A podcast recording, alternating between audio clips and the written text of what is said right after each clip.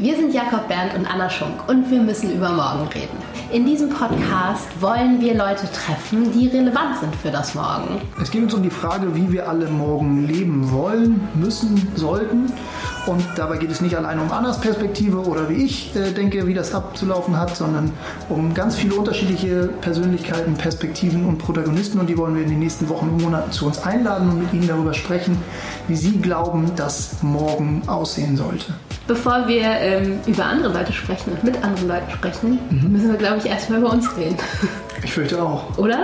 Die Ironie ist ja, dass ich quasi noch nie einen Podcast gehört habe, also einen äh, von, von äh, Böhmermann und Schulz, aber das war's quasi. Das ist meine, äh, meine Podcast-Sozialisation und ich war natürlich in den letzten Wochen öfter mal verlegen zu sagen, hm, muss ich mir jetzt noch was anhören, muss ich mir das einmal eins des Podcastens jetzt reinziehen. Und Meistens ja der Todesstoß, ne?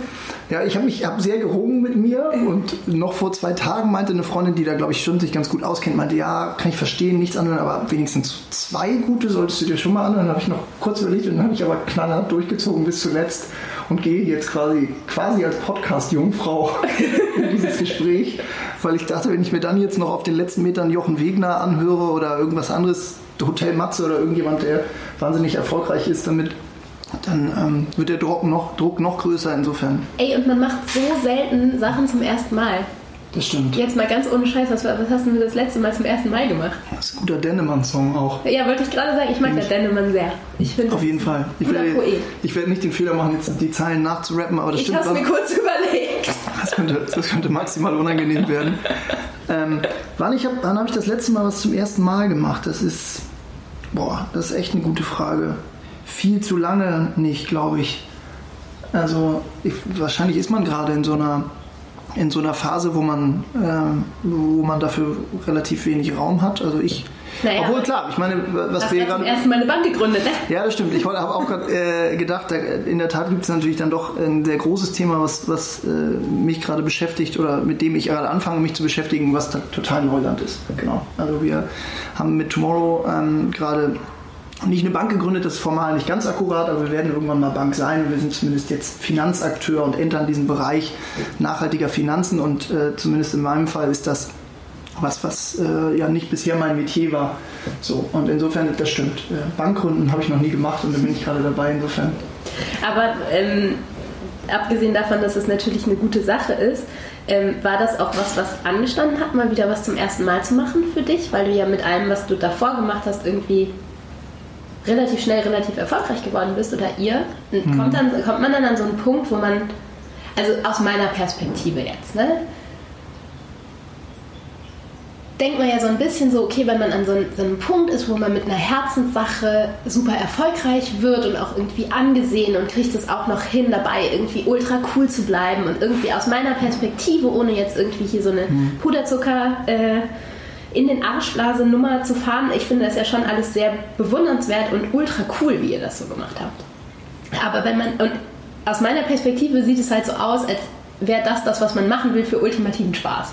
Viel Anerkennung, gut was für die gute Sache, irgendwie immer neue Ideen, wie man das Ganze auch noch weiter voranbringen kann. Da ist man doch so am Ziel. Wird das trotzdem langweilig? Also, ähm, erstmal zu der Frage, wie, wie cool das alles war. Also, grundsätzlich war es natürlich ein Wahnsinnsabenteuer, wenn du jetzt auf Lemonade und die, die letzten fast zehn Jahre sozusagen äh, meines Schaffens äh, abzielst. Das war natürlich ein Wahnsinnsabenteuer und es war unterm Strich einfach großartig. So. Ich glaube, es war eine ganz privilegierte Situation.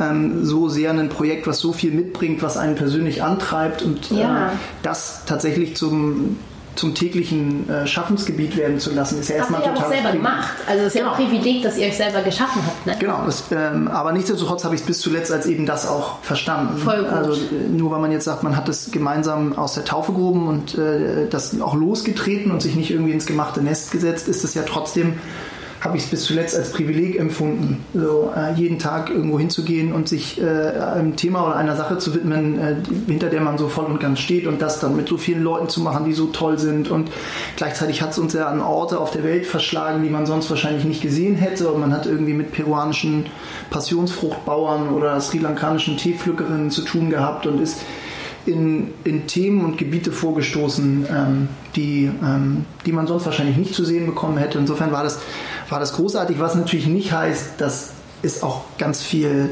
Themen gab und gibt, die schiefgelaufen sind und die anstrengend waren und schwierig waren und nervig waren. Also ich glaube, das ist ja bei Das ist halt allen. immer das, was man von außen nicht sieht, ne? Ja, genau. Ja. Und ähm, da, das könnte ich ja genauso zurückgeben, mache ich vielleicht nachher noch. dass natürlich auch ich, wenn ich jetzt von außen so auf, äh, gucke auf das, auf das Schaffen der Anna Schunk oder die Projekte, die du so gemacht hast die letzten Jahre und dann äh, hat man natürlich schon ein Bild vor Augen, äh, was irgendwie so ein bisschen idealisiert ist. Also, weil was, Aber es ist so spannend, weil wo du das gerade schon so sagst, ne, denke ich so, hä, bei dem, was ich so gemacht habe, was ist denn da zu idealisieren? Also ich finde das jetzt auch nicht scheiße, aber äh, ja, es, ist, es zeigt halt so gut, wie man selbst halt, obwohl man ja weiß, dass es immer auch nervige Seiten hat, egal wie krass das ist, was man tut, dass man es bei den anderen so leicht vergisst. So irgendwie deshalb ist es ja so ein bisschen ein No-Brainer und trotzdem finde ich interessant, dass du es sagst, weil man ja von außen halt wirklich dazu neigt zu denken so, ey, das war doch bestimmt die ganze Zeit mit Tischkicker und, und Party verbunden und d- dabei wurden trotzdem noch irgendwie gerechte Gehälter verteilt. Geil. Ja, wie eben gesagt, ich glaube, also die, die, die erste Antwort äh, muss auch sein, stimmt auf eine Art. Es war auch total toll und ist es noch. Also das ist ja immer noch ein großartiges Projekt, wo ganz viele tolle Leute involviert sind. Nur ich bin jetzt seit einem guten Jahr sozusagen nicht mehr aktiv mit dabei, sondern widme mich Neuem. Da sprechen wir ja heute auch noch drüber. Und es war ganz, ganz großartig. So, das glaube ich, will, will ich gar nicht verhehlen. Aber natürlich gibt es auch das kleine Aber eben hinterher, weil äh, dann vieles auch, was, was man als Außenstehende nicht so mitbekommt, natürlich auch mühsam ist und so. Ähm, genau, bei dir habe ich da eben nur darauf abgezielt, weil du, korrigier mich, sozusagen für mich ja auf eine gewisse Art natürlich auch so ein bisschen schon öffentliche Person bist. So habe ich es zumindest wahrgenommen, so als, als Bloggerin und sozusagen dadurch, dass ihr dieses Magazin Viertel vorher auch ganz stark mit eurer Person verkörpert. Ja, ich bin das halt so geworden. Ne? Ich finde es voll spannend, dass du das, dass du das gerade sagst, weil das so ein bisschen auch so eine Entscheidung ist, von der ich gar nicht weiß, ob ich die so aktiv getroffen habe und mir kommt es auch gar nicht so vor. Und gleichzeitig merke ich nicht nur, weil du es gerade sagst, sondern so generell, dass es sich offensichtlich dahin entwickelt. Also es ist so eine, so eine Entwicklung, weißt du? So, ich hätte gar nicht gedacht, dass Viertel vor so erfolgreich wird. Und plötzlich ist die Entscheidung, da mit seinem Gesicht zu stehen, halt nochmal eine ganz andere, weil wir halt jetzt doch funktionieren als Magazin. So, es ist spannend, dass du das so sagst. Hat Ja, ich- noch nie jemand gesagt. Ich habe ja gerade ein bisschen damit kokettiert, wie unvorbereitet ich hier reingehe, aber natürlich habe ich gestern Abend dann doch noch mal so ein bisschen äh, abends um, mit Baby links und äh, Bier rechts äh, sozusagen noch mal ein bisschen kurz äh, Google angeschmissen und geschaut, okay, was hat Anna so getrieben in letzter Zeit und äh, was hat es auf sich mit der Genese von Viertel vor, wo kommt das her und was ist auch so das Selbstbild und so. Und dann äh, habe ich tatsächlich, ähm, es klingt jetzt auch wieder nach Puderzucker, aber so ein bisschen gedacht, okay, mir, ich habe noch nicht so richtig Brüche oder Risse entdeckt. So, weißt du, von außen denke ich so, okay, krass, die lebt so das Leben, behaupte ich jetzt mal, ähm, was, was glaube ich ganz viele erstmal ähm, sp- spektakulär toll und auf eine Art beneidenswert finden, weil ich denke, dieses, ihr bringt Stadt und Land unter einen Hut, ihr, ihr arbeitet als Paar zusammen und habt so ein Projekt gegründet, also habt irgendwie privates und berufliches vermeintlich toll unter einen Hut gekriegt und äh, das sieht auch alles immer noch gut aus. Ja, ist halt so Instagram, ne? Ja, genau, deswegen, äh, darauf wollte ich hinaus, sozusagen, äh, ich will mit dir über die Schattenseiten des Instagram-Pärchen-Daseins Ja, it. sprechen. Ja, weil äh, ich tatsächlich von außen man denkt, so, okay, wow, läuft total bei denen, aber ich frage mich auch, wie, an welchen Stellen ist das auch nervig, vielleicht so, Ja. ähm, dass sozusagen das, was ihr macht, Magazin sein, äh, Journalistin sein, Videograf sein, Markus, also sozusagen irgendwie mediale Inhalte schaffen zu ja doch bei euch ganz spezifischen Themen, die sich irgendwie um Nachhaltigkeit und Klimawandel und Weltveränderung oder Verbesserung drehen. So, aber das dann eben doch relativ stark verknüpft mit eurer Person, dass ihr irgendwie mal mit auftaucht. Äh, entweder weil es ein Selfie ist, dann habt ihr sozusagen selber auf den Auslöser gedrückt. Wir machen oder, echt wenig Selfies. ja, oder ihr seid aber zumindest Protagonisten Ja, das- sozusagen in diesen Das Geschichten. ständig. Und das würde mich schon mal interessieren, wie, ähm, wie, wie doll das nervt. Oder vielleicht nervt es auch noch nicht. Oder es fängt gerade an. ja, nein. Ähm, ja, ich glaube, dass es voll wichtig ist, darüber zu reden. So, ähm, weil ich persönlich, und damit fängt es schon mal an, wirklich dieses, diese Instagram, Real Instagram, wie, wie meine eigene Oma hätte ich fast gesagt, ähm, ja, Instagram-Realität von so vielen Leuten so ernst genommen wird. Also mir erzählt zum Beispiel meine beste Freundin, dass sie von Leuten, die uns flüchtig kennen, so hört, so ja, ey, bei Anna ist ja auch alles mega super und so. Und ja, warum glaubst du das? Ja, habe ich auf Instagram gesehen. Also ich finde es schon krass, wie halt ähm, Außenstehende doch wenig abstrahieren, was Instagram und was Realität ist. Und ich meine, Instagram, das dachte ich immer, muss ich niemandem erzählen, ist natürlich immer eine Stück weit gestellte Welt letzten Endes. Die wenigsten Leute fotografieren irgendwie ihre Wäscheberge oder äh, wie sie halt dann doch mal die in Plastik eingepackten Tomaten bei Aldi gekauft haben, weil das die einzigen Bio waren und man nichts Regionales gefunden hat. Und das machen Markus und ich halt manchmal, aber halt natürlich auch nicht ständig. Und ähm, wie ich gerade schon meinte, also wir haben so zum Hintergrund, wir haben ähm, Viertel vorher wirklich aus einer Laune rausgegründet. Mhm. Ähm, relativ spontan und mit einem, ich glaube sogar kostenlosen WordPress-Theme, ähm, was wir immer noch benutzen. So. Ähm, wenn ich sage immer noch, dann gehe ich jetzt nicht davon aus, dass wir halt irgendwie äh, berühmt, super influenzend und keine Ahnung sind, aber Viertel vor ist ja schon ein Online-Magazin geworden, das auf eine Art funktioniert und das halt irgendwie eine treue Leserschaft hat, die wir super finden, auch gerade weil die kritisch sind und so. Genau, aber ähm, dass es so weit kommt, haben wir weder geplant noch wirklich erwartet am Anfang. Mhm. Und von dieser Sache, dass man mit seinem Gesicht für das steht, für das man stehen möchte, sind wir halt beide, glaube ich, überzeugt, dass es halt einfach funktioniert im Internet. Und deshalb haben wir das gemacht, letzten mhm. Endes. Und ich muss dazu sagen, dass es ähm, auch das erste Mal in meiner beruflichen Laufbahn war, dass ich das wirklich auch wollte. So, also ich habe ja relativ viele Sachen vorher schon gemacht. Ich bin ja auch nicht mehr so ultra jung eigentlich. Also ich habe das Internet sehr spät für mich entdeckt, muss ich sagen. Ähm, und davor hätte ich mir aber auch nicht vorstellen können, irgendwas zu machen, wo ich mit meiner Person dafür stehe. Und das war das erste Mal so, deshalb war das eine bewusste mhm. Entscheidung, die sich nach wie vor total gut anfühlt. Gleichzeitig ist es natürlich total krass, gerade weil Markus und ich ein Paar sind. Ne? Mhm. Und es ist halt letzten Endes ein Stück weit sein Privatleben nach außen tragen oder vermeintlich nach außen tragen, selbst wenn wir das gar nicht so machen.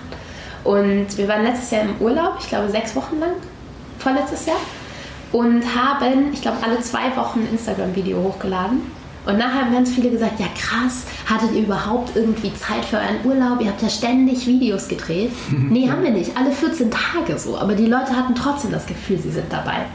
Ja. Sprich, man kann das für sich selbst ganz gut machen, die Leute mitnehmen und auch sehr echt sein, ohne sie wirklich ständig mitzunehmen. Und wir haben halt so ein gewisses Regelwerk. So, wir machen zum Beispiel keine Fotos und keine Videos in, in Räumen, also wir featuren unseren featuren ab, klingt so richtig abgewichst eigentlich, aber wir äh, zeigen unseren, unseren Garten und wir zeigen uns in unserem Garten, weil wir finden, dass es zum Thema Sinn macht und weil das genau das Stück Privatsphäre ist, die mhm. wir gerne aufmachen, aber wir nehmen halt niemanden mit rein.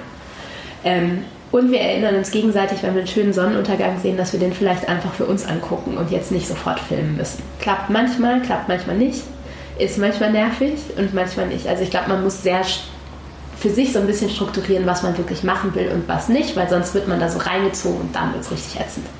Ja, äh, hast die Frage schon beantwortet, die ich jetzt hätte stellen wollen. Schon ist auch so geil, weil ich echt lange geredet habe. Nein, nein, aber weil ich tatsächlich mich gefragt hätte, ob es da eines Regelwerks braucht, damit sich diese, diese Grenzen auch nicht verschieben und man glaub, plötzlich ja. irgendwie rückblickend merkt, oh krass, wir haben irgendwie auf jedem dritten Bild ist unser Kind drauf oder wir haben die Sachen immer ständig sozusagen ohne dass man es will, ist man plötzlich in so einen Inszenierungsmodus geraten und hat irgendwie den rote Betesalat noch kurz irgendwie Richtung Sonnenuntergang gerückt ja. und dabei aber eigentlich gar nicht so richtig drauf geachtet, wie er schmeckt oder so. Also das will ich euch gar nicht unterstellen, aber das glaube ich, die Gefahr ist ja relativ schnell, dass wenn man.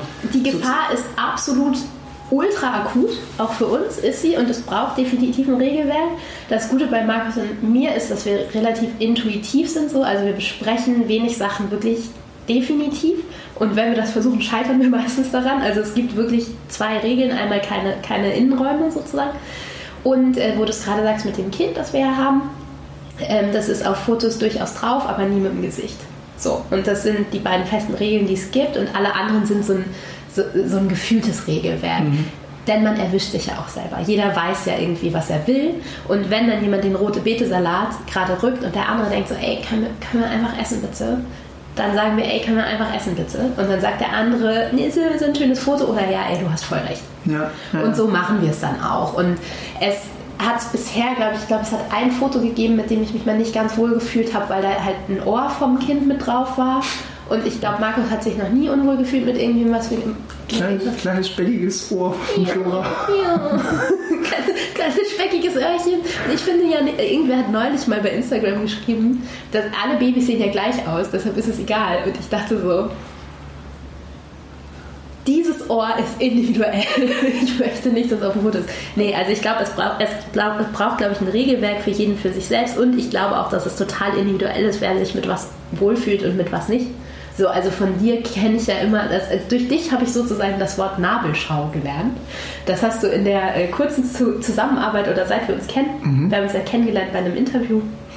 Ähm, über Tomorrow, was noch keine Bank ist. Richtig. aber ein äh, super digitales Girokonto. BaFin ist watching, wir müssen aufpassen. Was denn? Ich sage, BaFin ist watching, wir müssen oh, oh. aufpassen mit den Regulatoren und Fachbegriffen. Aber da kommen wir nachher noch zu, das stimmt, genau. Bitte. Im weitesten Sinne natürlich Bank und so. Gute Bank, aber formal gesehen gibt es da noch so ein paar Grautöne. Aber ich habe dich unterbrochen, Anna. Ey, kein Problem. Wir, ähm, auf jeden Fall haben wir uns da bei diesem Interview kennengelernt. Ich, geil, ich habe total vergessen, was ich sagen wollte. Ist okay, wir denken uns was aus. Ich habe eine Frage im Köcher. Ich, ich ähm, schließe an an das Thema, wo wir so, gerade Nabelschau, waren. Ich hab's wieder. Ich komme da drauf zurück. Schließe. Okay. Ja. Du wolltest über Nabelschau sprechen. Äh, nee, nee, ich wollte nur noch ganz kurz zu diesem Instagram-Ding mhm. sagen. Also wir hatten uns bei diesem äh, Interview kennengelernt und dann irgendwie ein, zwei Sachen zusammen gemacht. So gut kennen wir uns also gegenseitig auch noch nicht. Und von, also du hast in meinem Kopf so ein bisschen dieses Wort Nabelschau etabliert. Was ja was ist, was dir total fern liegt und was ich ja quasi mache. Ganz überspitzt formuliert, ja. Ja, das finde ich, also, äh, und das meine ich halt. Ich glaube, jeder hat ein Gefühl dafür, weil ich denke immer so, bei dem, was auf Instagram passiert, sind wir jetzt echt nicht krass privat und auch echt nicht krass präsent. Wir zeigen zwar unsere Gesichter und sagen unsere Meinung, aber wir lassen halt wenig von unserem wirklichen Privatleben nach außen, während du das jetzt zum Beispiel gar nicht machst. So. Und über mhm. dich weiß man halt wenig. So, und du sagst halt dann schnell auch irgendwie, nee, auf eine Nabelschau habe ich gar keinen Bock. Obwohl, glaube ich, viele Leute es gar nicht so empfinden und gern einfach was wissen würden über dich, mhm. was vielleicht gar nicht sein muss ey, wie macht er das eigentlich alles privat? Sondern mehr so, so, so, so Sachen, durch die man sich empowern könnte. So, wie mhm. schafft er das alles? Oder ähm, ist er auch manchmal irgendwie, keine Ahnung, nicht so optimistisch, ob dem, dem, dem, dem Zustand der Welt. So, wo holt er seine Kraft her? So solche Sachen, aber mhm. es liegt ihm auch ein bisschen ferner wahrscheinlich als mir, ne? Ja, also das stimmt. Ich tue mich, glaube ich, per se erstmal ein bisschen schwerer mit, mit, mit Fragen, die, die anfangen, irgendwie persönlich zu werden. Was ich aber jetzt auch, das ist jetzt auch keine dogmatische rote Linie. Und ich glaube, wenn, wo, wenn nicht heute hier oder in anderen Folgen, ich meine, wir haben uns jetzt getroffen, um sozusagen über, über Themen zu sprechen, die uns umtreiben und äh, sind dabei natürlich auch immer äh, sowohl Fragesteller als auch Antwortender. Und jetzt in der äh, ersten, in der Auftaktfolge hier sozusagen sind wir jetzt erstmal alleine. Und das dann gehört es, glaube ich, auch dazu, sich sozusagen dem dann auch zu stellen. Ähm, du hast recht, sozusagen, wenn ich jetzt äh, auf meine bisherige Präsenz so in der, in der Medienwelt, was ja immer irgendwie als Abgesandter oder Gesicht einer Organisation oder Institution, das war jetzt ganz lange Lemonade, jetzt haben wir mit Tomorrow ein neues Projekt aus der Taufe gehoben. Und du bist wieder das Gesicht, ne? Ja, genau, aber genau, aber eben ja auch nur nur das Gesicht sozusagen, nicht der, nicht der gesamte Körper so. ähm, also das haben ähm, wir ja zu dritt gegründet und jetzt sind wir fast 15 Leute, die, die alle gleichermaßen irgendwie großartige Arbeit machen und zum großen Ganzen beitragen. Genau, ich bin ein bisschen in die Rolle äh, dessen gerutscht. Jetzt quietscht der Stuhl, aber ich glaube, das, das, das, halten wir aus und, und die Zuhörer auch. Ähm, dass ich da versucht habe, immer so ein, ich glaube, es war gar nicht so eine bewusste Entscheidung, so eine Grenze zu ziehen, weil ich denke, dass die Projekte selber so erzählenswert und so spannend und so substanziell sind, dass ich irgendwie ganz lange dann über fairen Handel oder über Entwicklungszusammenarbeit oder jetzt halt über die Wirkung von Finanzen oder wenn ich mal was zu SOS äh, Mediterranee, dieser äh, zivilen Seenotrettung, der ich auch formal ja vorstehe, was erzähle, dann, weil ich diese Themen wichtig finde und finde, die sollten gehört werden und die, äh, da, da, sollte irgendwie ein Bewusstseinswandel stattfinden und ich dann immer denke, jetzt über Jakob Bern zu sprechen und was ihn antreibt oder so, who cares? So, ja, aber hast du nicht das Gefühl, dass das, dass das, also ich, um dich wirklich sofort zu korrigieren, nein, äh, bin ich, also kann ich mir vorstellen, kann ich auch total nachvollziehen, habe aber das Gefühl, je mehr du machst, und du hast ja gerade schon gesagt, zehn Jahre äh, Limonade und jetzt geht es äh, weiter mit Konto bzw. Bank, machen dich natürlich immer interessanter. Und mhm. ähm, ich, man hat ja auch so ein bisschen gesehen, dass halt irgendwie so, also die Berichterstattung jetzt über Tomorrow war ja auch viel auf irgendwie so, jetzt macht der Typ auch noch eine Bank und so. Mhm. Also das Interesse an deiner Person wird ja größer. Mhm. Lässt dich das ähm, so ein bisschen, also denkst du dann, okay, dann lasse ich vielleicht mal ein bisschen was raus oder bist du jetzt an einem Punkt, wo du halt auch wirklich als Strategie dich entscheiden willst, okay, ich habe jetzt Bock, ein öffentlicher Typ und ein Gesicht zu sein oder mhm. auf allerkeinsten, ich habe 15 andere Leute. Weil es macht ja natürlich auch dein oder euer Produkt größer, wenn du es bewirbst mit deinem Gesicht. Ja, das stimmt, das ist ein guter Punkt, äh, dem ich mich jetzt nie so ganz strategisch gewidmet habe. Also war jetzt keine bewusste Entscheidung für mehr oder weniger Gesicht sein wollen. Ich glaube, an gewissen Punkten merkt man natürlich schon, dass da so eine gewisse so eine Opportunität drinsteckt zu sagen, wenn wir jetzt nochmal erzählen, dass ich auch schon Mitgründer von Lemonade war, findet irgendwie das Projekt Tomorrow einen anderen Anklang, weil die Leute so einen Referenzrahmen haben und sagen, okay, das eine war oder ist ein Erfolgsmodell, dann wird automatisch das andere ja auch eins sein. Das ist uns schon auch aufgefallen und äh, ich müsste lügen, wenn ich nicht sage, man unterstützt das nicht an der einen oder anderen Stelle. Andererseits ist, bin ich schon unangenehm berührt, wenn es sich dann so festmacht an, an mir als Person das und dann so, so, Akteure wie, ja. von denen man es jetzt auch erwarten kann, vielleicht so Gründerszene oder so sagen, Lemonade Mitgründer gründet jetzt in 26 Konkurrenten, wo ja schon so viele Hypothesen drinstehen, wo man erstmal sagen muss, okay, wow, erstmal habe ich alleine nicht Tomorrow gegründet, sondern wir sind ein Trio mit Michael, Inas und mir, wo ich sogar als der Dritte dazugekommen bin so, wir haben es dann gemeinsam entschieden, sozusagen es aus der Taufe zu heben, aber die Grundidee ist jetzt schon mal gar nicht meine gewesen, sondern mit der ist Inas schon ein bisschen schwanger gewesen. Und ähm, auch bis zum heutigen Zeitpunkt, wir haben jetzt ein Jahr an diesem Projekt gemeinsam gearbeitet, jetzt sind wir fast 15 Leute, leistet jeder einen äh, ungemein wichtigen Beitrag. Und ich bin halt derjenige, der mit der Presse spricht. Und das sorgt am Ende dafür, dass man ab und zu dann das Gesicht sozusagen auch hinhalten muss, aber es ist auch nicht mehr oder weniger als das. So.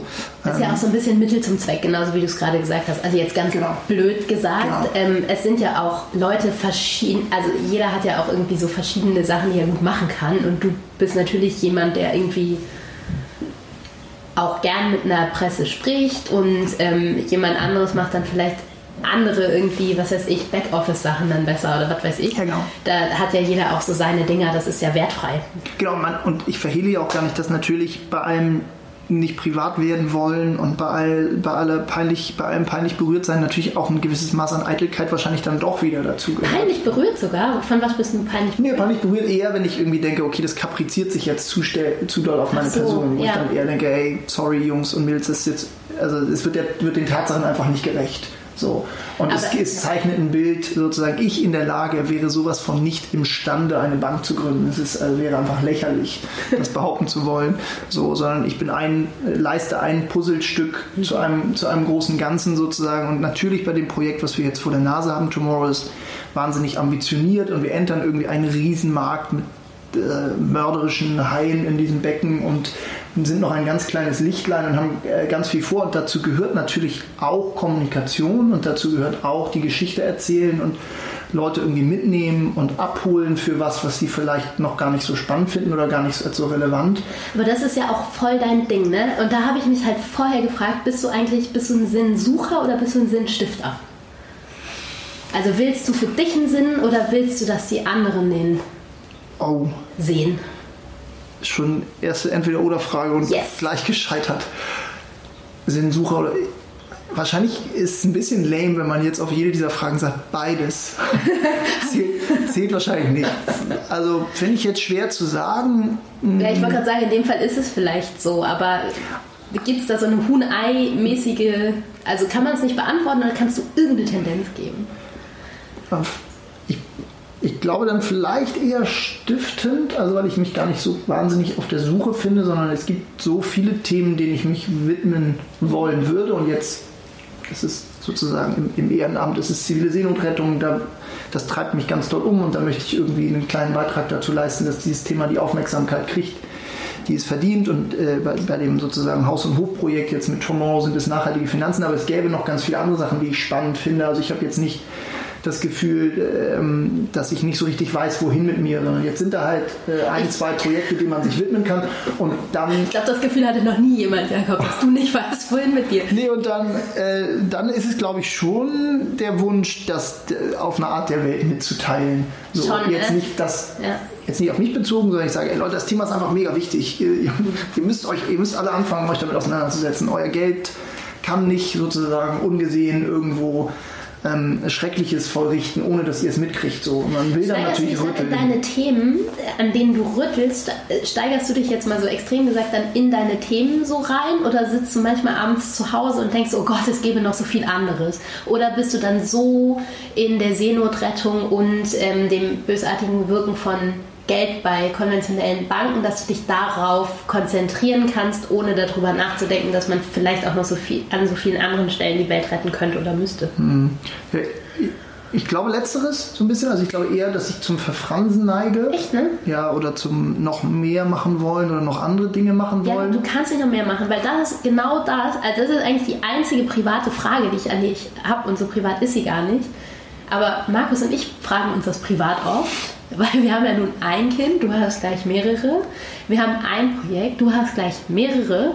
Ähm, wie schaffst du das? Wann machst du das? Und wann hast du auch noch Zeit zum Verfransen? Warum bist du dabei auch noch immer gut gekleidet und siehst frisch geduscht aus? Ähm, schläfst du nachts nicht? Hast du irgendwie Assistenten? Was ist da los? Also, äh, naheliegend wäre jetzt so eine spackige Elon Musk-Antwort zu sagen, ich brauche einfach keinen Schlaf. Ich- Zwei, zwei Stunden ist für Siegertypen wie mich total ausreichend. Da du aber doch keine Rakete gebaut Ja, hast, genau. genau nee, und das wäre auch gar nicht, äh, es wäre auch einfach total erstunken und erlogen. Ähm, erstmal auf die Frage, wie schafft man das, äh, die Frage, auch da wieder Außen- und Innenperspektive eine ganz andere, dass ich das selber für mich gar nicht so wahrnehme, und sondern ständig eher das Gefühl, das klingt jetzt sehr pathetisch, des Scheiterns nicht habe, aber ständig das Gefühl, den Dingen nicht gerecht werden zu Echt? wollen, was sicherlich auch damit zu tun hat, dass es viele Projekte sind, in denen ich involviert bin und auch ganz viel offenkundig auf der Strecke bleibt. So, was zum Beispiel?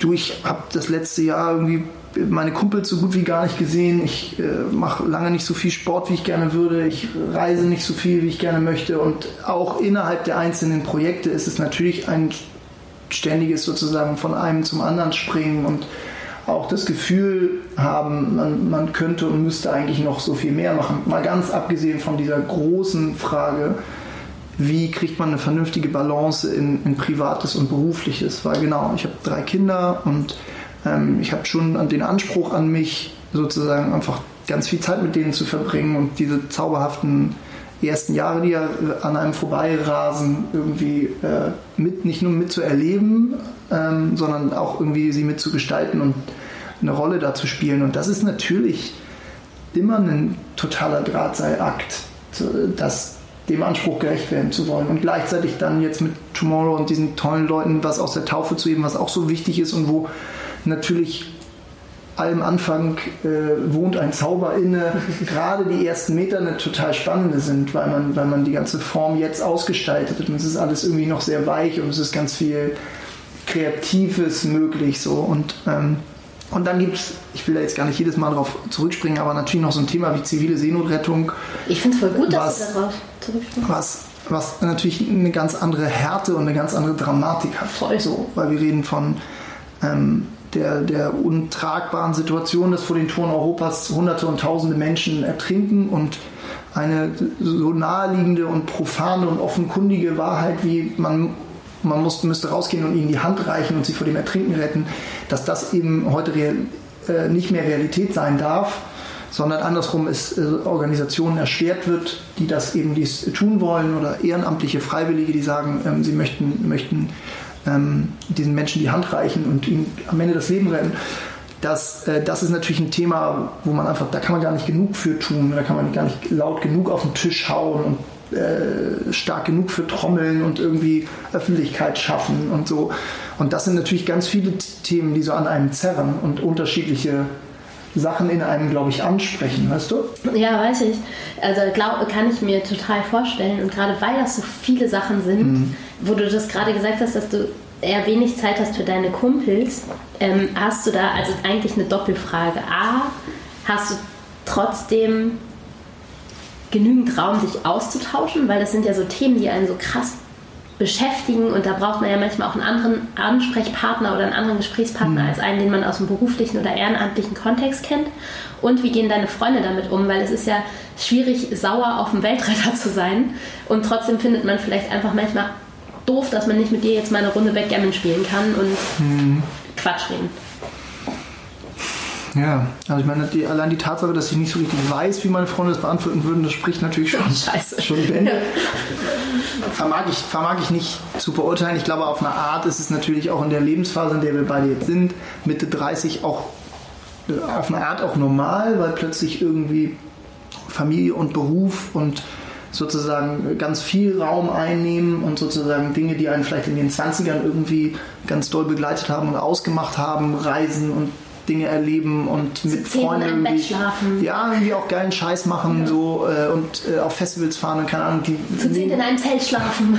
Das wird alles, wird alles weniger und das ist auf eine Art auch normal und ich glaube, das erleben andere Leute genauso, ja. die jetzt vielleicht nicht in so einer exponierten Rolle, wie wir jetzt sind. Also in meinem Fall sozusagen, dass ich Organisationen vertrete, die relativ stark in der Öffentlichkeit stehen oder äh, du sowieso sozusagen als Gesicht eines Mediums, haben das andere Leute natürlich genauso, dass sie sagen, ey, wann war ich eigentlich das letzte Mal Fusi spielen oder Bier trinken und wird, man wird irgendwie so aufgesogen von von ja, aber es fällt halt schwieriger, jemandem, der sich halt irgendwie, was weiß ich, einem, einem Aktienunternehmen verschrieben hat, sozusagen zu sagen, mhm. ey, jetzt pass doch mal ein bisschen auf dich mhm. auf, mach dich nicht so fertig mit der Arbeit, mhm. als wenn man jetzt irgendwie zu dir geht und sagt so, ey, ganz ehrlich, willst du jetzt die Zero-Notrettung auch noch machen oder was? Aus ja. den Gründen, die du gerade ja sehr treffend beschrieben hast und die ja jedem, der sie hört, nahegehen müssen. Ja, ich, ich habe da auch keine Antwort drauf. Es ist dann eigentlich ein ständiges Aushandeln ich würde niemals das Statement unterschreiben, zu sagen, dass jemand, der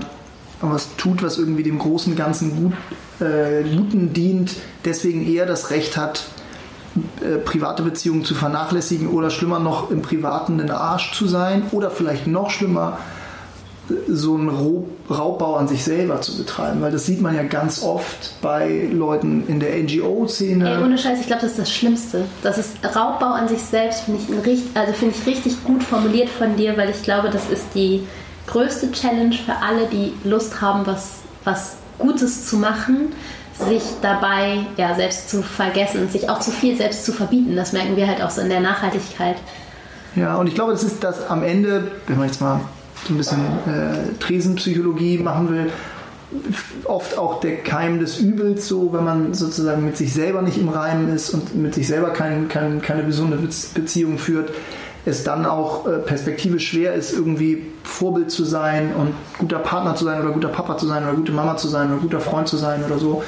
Und das erlebt man aber ganz oft in Bereichen, wo Leute sich so, so doll einer Mission oder einem ja. Auftrag und vielleicht auch einem sozialen oder ökologischen Auftrag verschrien haben, dass sie ganz viel dem, ähm, dem unterstellen, so sich äh, nicht auf sich selber genug aufpassen und das ist mir schon auch dem, diesem Anspruch werde ich nur bedingt gerecht. Ich glaube, am allerwenigsten kümmere ich mich äh, in letzter Zeit um mich selber und wohin das führt, werden wir sehen. So noch still standing, aber ich glaube, das ist schon was, was man im Blick haben muss. Und noch ein letztes Thema sozusagen, was ich auch finde, dass auch bei Organisationen man das ja oft merkt, bei NGOs so, äh, gerade in der humanitären Arbeit oder so, dass da häufig eine furchtbare Kultur herrscht in den Läden und wahnsinnig hierarchisch und irgendwie intransparent und auch äh, machismohaft und so, wo man irgendwie nach draußen denkt, okay, das ist dezidiert Weltrettung, was die hier betreiben, also auch noch viel mehr jetzt, als es bei Tomorrow oder Lemonade der Fall ist, sondern die gehen Und jetzt nicht bei Viertel vor, wir schreiben ja nur drüber. Genau, aber wo man trotzdem nach innen äh, einfach so profanste Regeln des menschlichen Zusammenseins irgendwie ignoriert werden. Und ich glaube, ja, das, das geht nicht.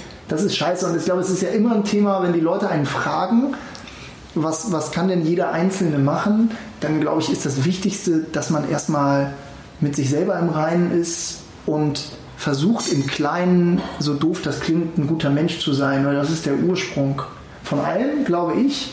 Und dann kann es auch erstmal egal sein, ob du äh, dezidiert ein Social Business betreibst oder darüber schreibst oder in der humanitären Arbeit bist oder einfach äh, Bäcker bist oder Maurer oder Tischler, wenn du irgendwie nett bist zu deinem Gegenüber und niemanden übers Ohr haust, dann hey, das hat ist ja auch viel mit gewonnen. Respekt zu tun, voll. Das hat einfach mit Respekt zu tun, finde ich auch. Also wie du halt, ja, auch wie du zum Bäcker gehst.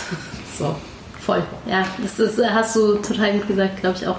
Ich habe so ein paar Fragen, weil ich habe jetzt gerade ganz viel Den- geredet und darauf, äh, genau, meine Köcheranfragen. Noch nicht die Entweder-Oder-Fragen, die sind wirklich, da freue ich mich mega drauf, aber Ich die schon spare ich fast mir noch ehrlich auf.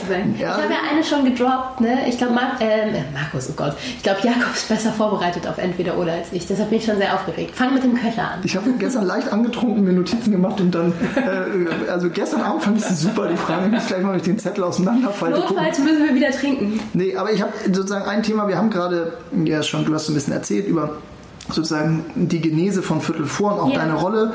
Bisschen ketzerisch, kann man mit Instagram die Welt retten? Ähm, äh, sagen wir mal so, man kann es auch nicht tun und das ist fatal, glaube ich. Weil ich glaube, Instagram hat gerade, oder was heißt ich glaube, es ist Fakt, dass Instagram gerade eine große Power hat.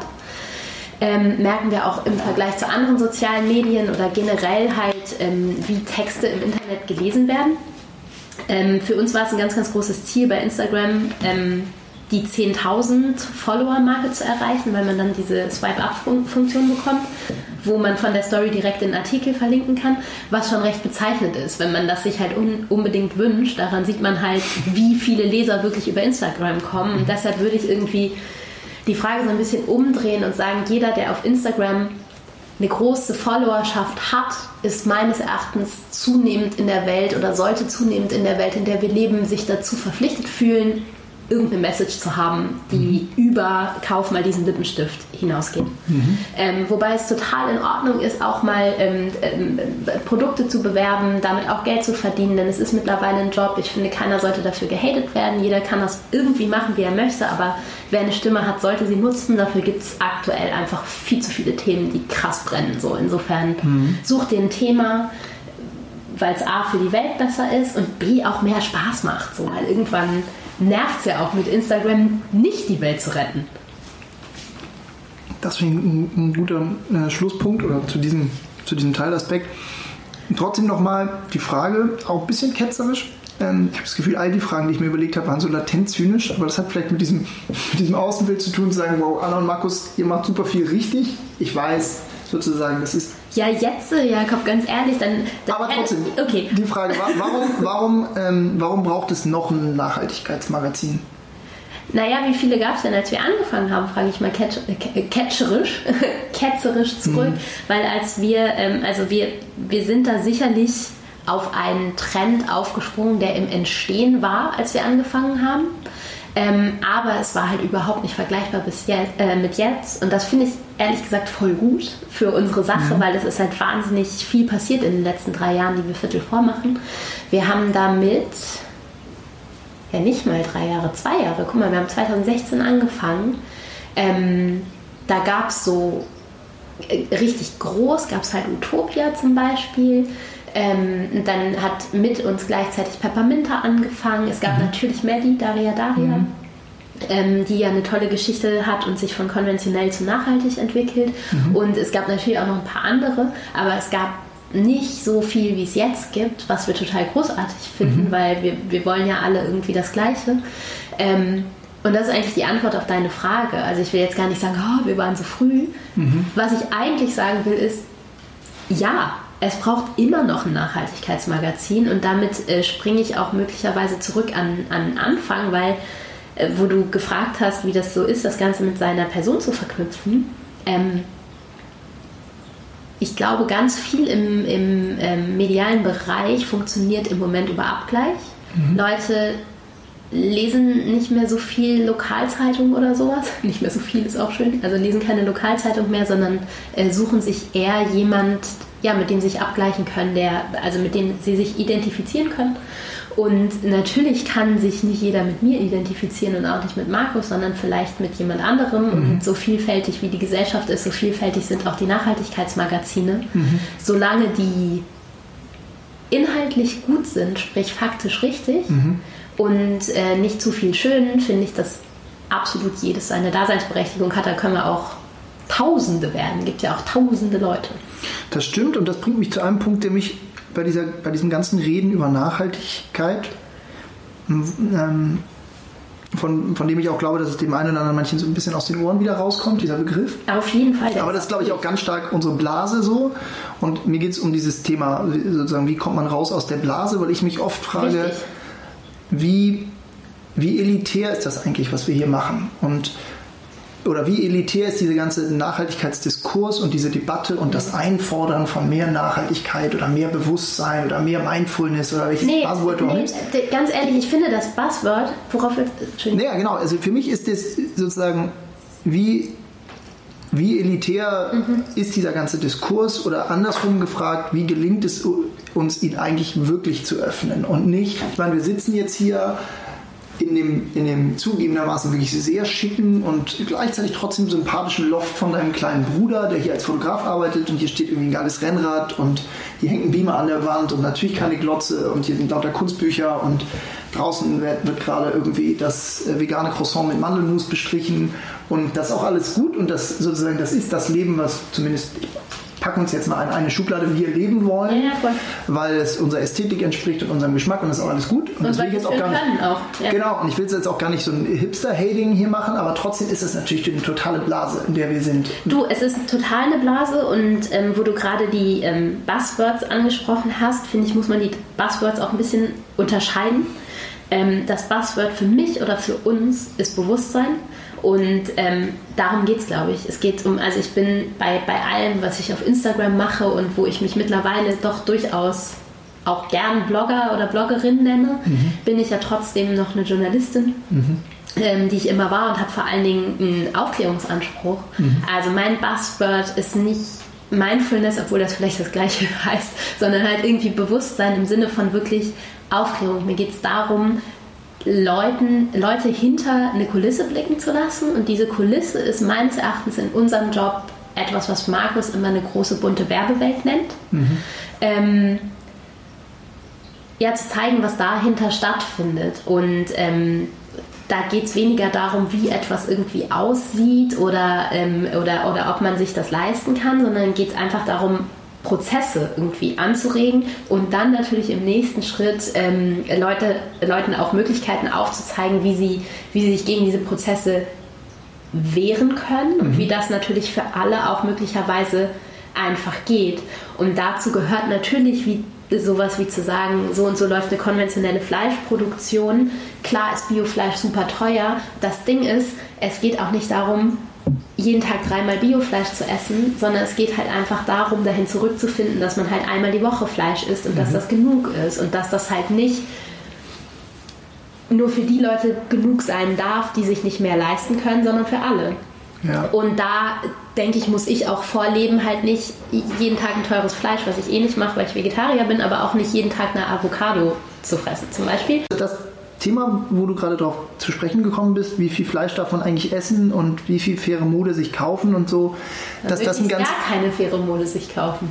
Genau, und ich glaube aber, das ist ein Thema, was, ähm, was ein, ein wichtiges ist, ähm, wo es auch, glaube ich, gar keinen rechts oder links und ja oder nein oder richtig oder falsch gibt, aber was uns, behaupte ich mal, wahrscheinlich in den nächsten Folgen unseres Podcasts, so es viele weitere geben wird, ähm, begleiten wird, ist immer diese Frage, wie viel, wie viel Verzicht es denn braucht und äh, oder diese, die, hast du diese ganze Wohlfühl, Öko Bewegung, die, die natürlich auch, Und auch glaub, ein Schleier ist- ist, ja. wo man aufpassen muss zu sagen, wir können jetzt auch nicht aufhören, uns statt sechs H&M-T-Shirts im Monat sechs Faire zu kaufen. Und darauf wollte ich vorhin, glaube ich, hinaus. Das ist, das ist, dass wir da uns halt auch mit unserem Blog in den letzten zwei Jahren wirklich entwickelt haben. So, weil wir halt am Anfang haben wir immer gesagt, kleine Schritte.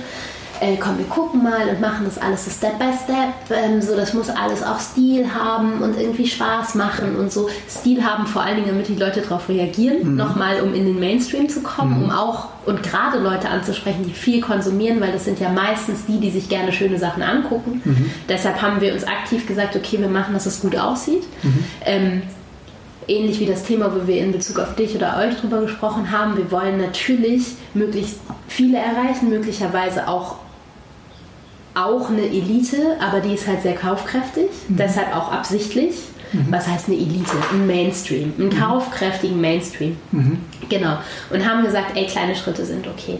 Mittlerweile habe ich schon oft laut gesagt, auch äh, Werbepartnern gegenüber, doch, es geht um Verzicht. Man kann es leider nicht anders sagen. Es geht für uns alle auch um Verzicht und darum, den Verzicht so nett wie möglich zu machen. Aber es ist, es ist nicht, kauft euch mit Spaß Fair Fashion. Mhm. Es ist halt, denkt hart darüber nach, was ihr wirklich braucht. Und das sage ich auch mir selber. Und in dem Moment, wo ich mir das selber sage, muss ich das natürlich auch selbst leben. Und in dem Moment, wo ich es selbst schwierig finde, verstehe ich natürlich auch mein Publikum besser. Wen ich ja. nicht so gut verstehe, ist natürlich jeden, der halt wirklich sagt, ey, es ist ein elitäres Thema, so, ich kann mir das nicht leisten. Das kann ich natürlich weniger dann vielleicht nachvollziehen, weil ich halt nicht alleinerziehend und irgendwie auf Hartz IV angewiesen bin und mhm. andere Probleme habe irgendwie, als mhm. mich damit auseinanderzusetzen. Trotzdem muss ich sagen, das Problem des sich Auseinandersetzens haben wir alle. Denn egal wie buzzwordig das Wort Nachhaltigkeit ist, das wirkliche Buzzword ist Klimawandel. Der ist super real, wird immer realer und lässt uns letzten Endes oder spätestens unsere Kinder wirklich im wahrsten Sinne des Wortes untergehen. Mhm. Und das ist kein elitäres Thema. Das ist einfach ein Thema, das alle betrifft und wir müssen uns damit auseinandersetzen. Das ist einfach Fakt.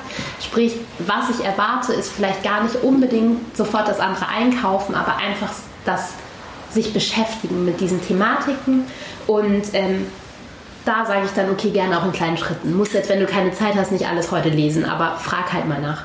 Ja, ich glaube, es hat ganz viel mit Komfortzone zu tun, aus der man raus muss. Ja. So. Und das ist immer eine Überwindung und das ist immer anstrengend, aber es ist ja auch immer ein Zugewinn am Ende. Also mhm. weiß man ja, wir haben ganz am Anfang über, wann hat man das erste Mal was, äh, das letzte Mal was zum ersten Mal gemacht, dass das immer am, am Anfang holprige Schritte sind und Dinge sind, die einem nicht so leicht von der Hand gehen. Und dieses sich ein geiles Essen ohne Fleisch kochen oder einen geilen Urlaub, auch einen exotischen und abenteuerlichen Urlaub erleben, ohne dafür in den Flieger gestiegen zu sein.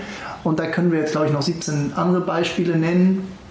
Ähm, das ist immer ein bisschen Neuland und das ist am Anfang immer ein bisschen anstrengender und mit, äh, mit, mit Überwindung verbunden, aber dann, glaube ich, äh, öffnet es einem ganz viel. Genau, und es ist auch mit Rückschritten verbunden und das ist auch okay. So, Markus ja. und ich haben zum Beispiel eine Thailand-Pressereise abgesagt, weil wir ja. gesagt haben, ey, wir bewerben keinen Urlaub nee. in, in, in Thailand, so, das geht nicht. Und trotzdem bin ich nach Brasilien geflogen, er ist nach Indien geflogen zum Beispiel, ja. um was zu recherchieren, weil wir finden, dass es was anderes ist. Und da kannst du jetzt sagen, okay, das sind Ausflüchte, aber da muss sich, glaube ich, auch jeder so seins bauen und darf sich auch jeder seins bauen, ja. weil bei allem, was ich gerade gesagt und gefordert habe, glaube ich trotzdem auch, dass jeder nicht alles sofort machen muss. Und das ist, glaube ich, oft ein Trugschluss. Dass ja. Ich glaube, man muss verzichten, aber man muss jetzt nicht von heute auf morgen auf alles sofort verzichten und sich da super krassen Stress machen. Das ist, glaube ich, das, was du am Anfang oder äh, vor einiger Zeit schon gesagt hast, dass man da halt nicht, egal ob man es jetzt hauptberuflich tut oder einfach nur versucht, privat irgendwie ein bisschen besser zu werden in Sachen, man darf die Ansprüche nicht zu hoch stecken, weil dann muss man scheitern. Das ist wie früher mit dem Rauchen aufhören oder mhm. eine Diät machen, ist ja bei mir auch ein ganz großes Thema gewesen im beruflichen Umfeld früher, weil ich ja, ja äh, für Frauenmagazine gearbeitet habe. Ähm, genau, und viel über sowas auch geschrieben. Ja, keine Ahnung, je mehr du dir vornimmst, desto größer ist die Gefahr, dass du scheiterst und da dann lieber die Politik der ersten Schritte und die genießen und da äh, Spaß haben an dem ersten Mal. Genau, lass uns über das erste Mal sprechen, Anna. Oh, ja. ähm, aber vielleicht Endlich. Ähm, aber vielleicht auch äh, nicht nur wir beide untereinander, sondern noch mit zwei anderen Nasen. Ja, die mit uns zum ersten Mal neue Sachen gemacht haben. Ganz genau, ähm, die wir jetzt vielleicht einfach dazu holen. Wir wollen in Zukunft ja mit ganz unterschiedlichen äh, bunten äh, Vögeln sprechen über, über unterschiedliche Themen. Ähm, und jetzt haben wir äh, schon äh, die ersten zwei Gäste nebenan sitzen, die wir dazu holen, die und uns nicht. was machen wir? Eine Nabelschau. Wir ganz, sprechen über unsere genau. eigenen genau. Projekte. Ganz genau. ähm, wir holen Inas und Markus dazu. So, schön, dass ihr zwei da seid oder jetzt rübergekommen seid. Ihr seid ja Schön, dass ihr uns eingeladen habt. Dankeschön. Ihr seid ja sowas wie unsere besseren Hälften oder zumindest auch wichtige Hälften. Ganz wir genau. haben bisher so ein bisschen ähm, generell über Dinge gesprochen, wer wir so sind, wo wir so herkommen und genau, wie wir die Welt so sehen. Haben aber noch überhaupt gar nicht so richtig darüber gesprochen, was wir eigentlich so hauptberuflich machen. Genau, da kommen wir gleich zu, aber vielleicht nehmen wir einfach den Ball erstmal auf, über den wir gerade gesprochen haben. Es ist noch so ein bisschen Meta so. metaebenenhaft, würde ich vorschlagen. Bitte du, ich bin immer Weil es mich interessiert. Die Frage, ich frage mal Markus zuerst. Mhm. Wie doll muss Nachhaltigkeit slash Bewusstsein auch wehtun? Oh, jetzt steigen wir gleich ein hier richtig äh, mit dem Grundsatz. Ihr habt euch ja schon warm geredet. Ähm, am besten wäre es natürlich, wenn Nachhaltigkeit überhaupt nicht wehtun würde und das allen sehr, sehr große Freude machen würde und wir auf nichts verzichten müssten und überhaupt. Also es wäre natürlich, dann würde die Welt morgen wahrscheinlich schon gerettet sein.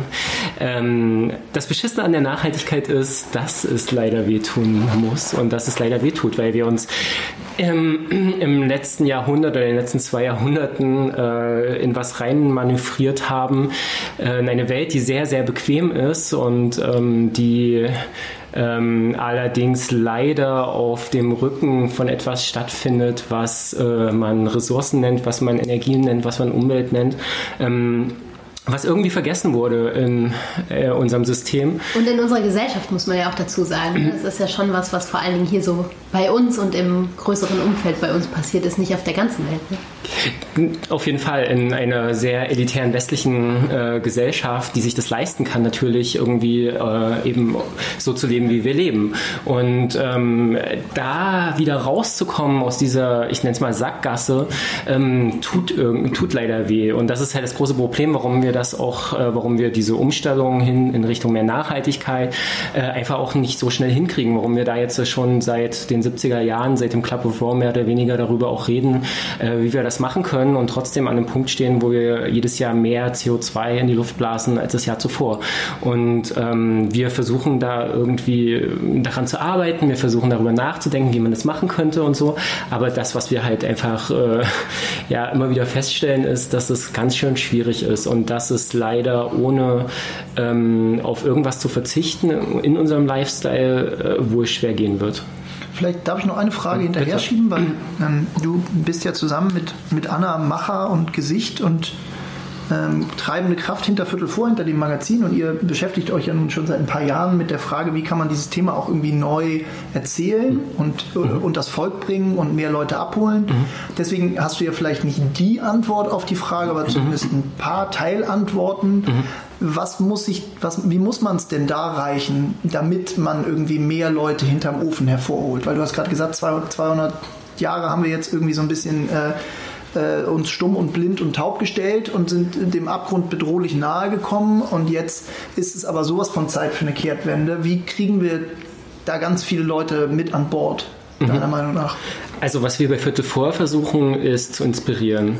Also ähm, wir, wir wollen mit unseren Stories, mit unseren Geschichten zeigen, wie es auch anders gehen kann. Das heißt, wir sind immer auf der Suche nach Leuten, die äh, die Sachen anders machen, im besten Fall eben nachhaltiger, die vielleicht ein anderes Businessmodell haben, was sie irgendwie darstellen, die irgendwie mehr in Richtung Gemeinwohl gehen, die sozialer sind, die äh, Ressourcen bewusster nutzen.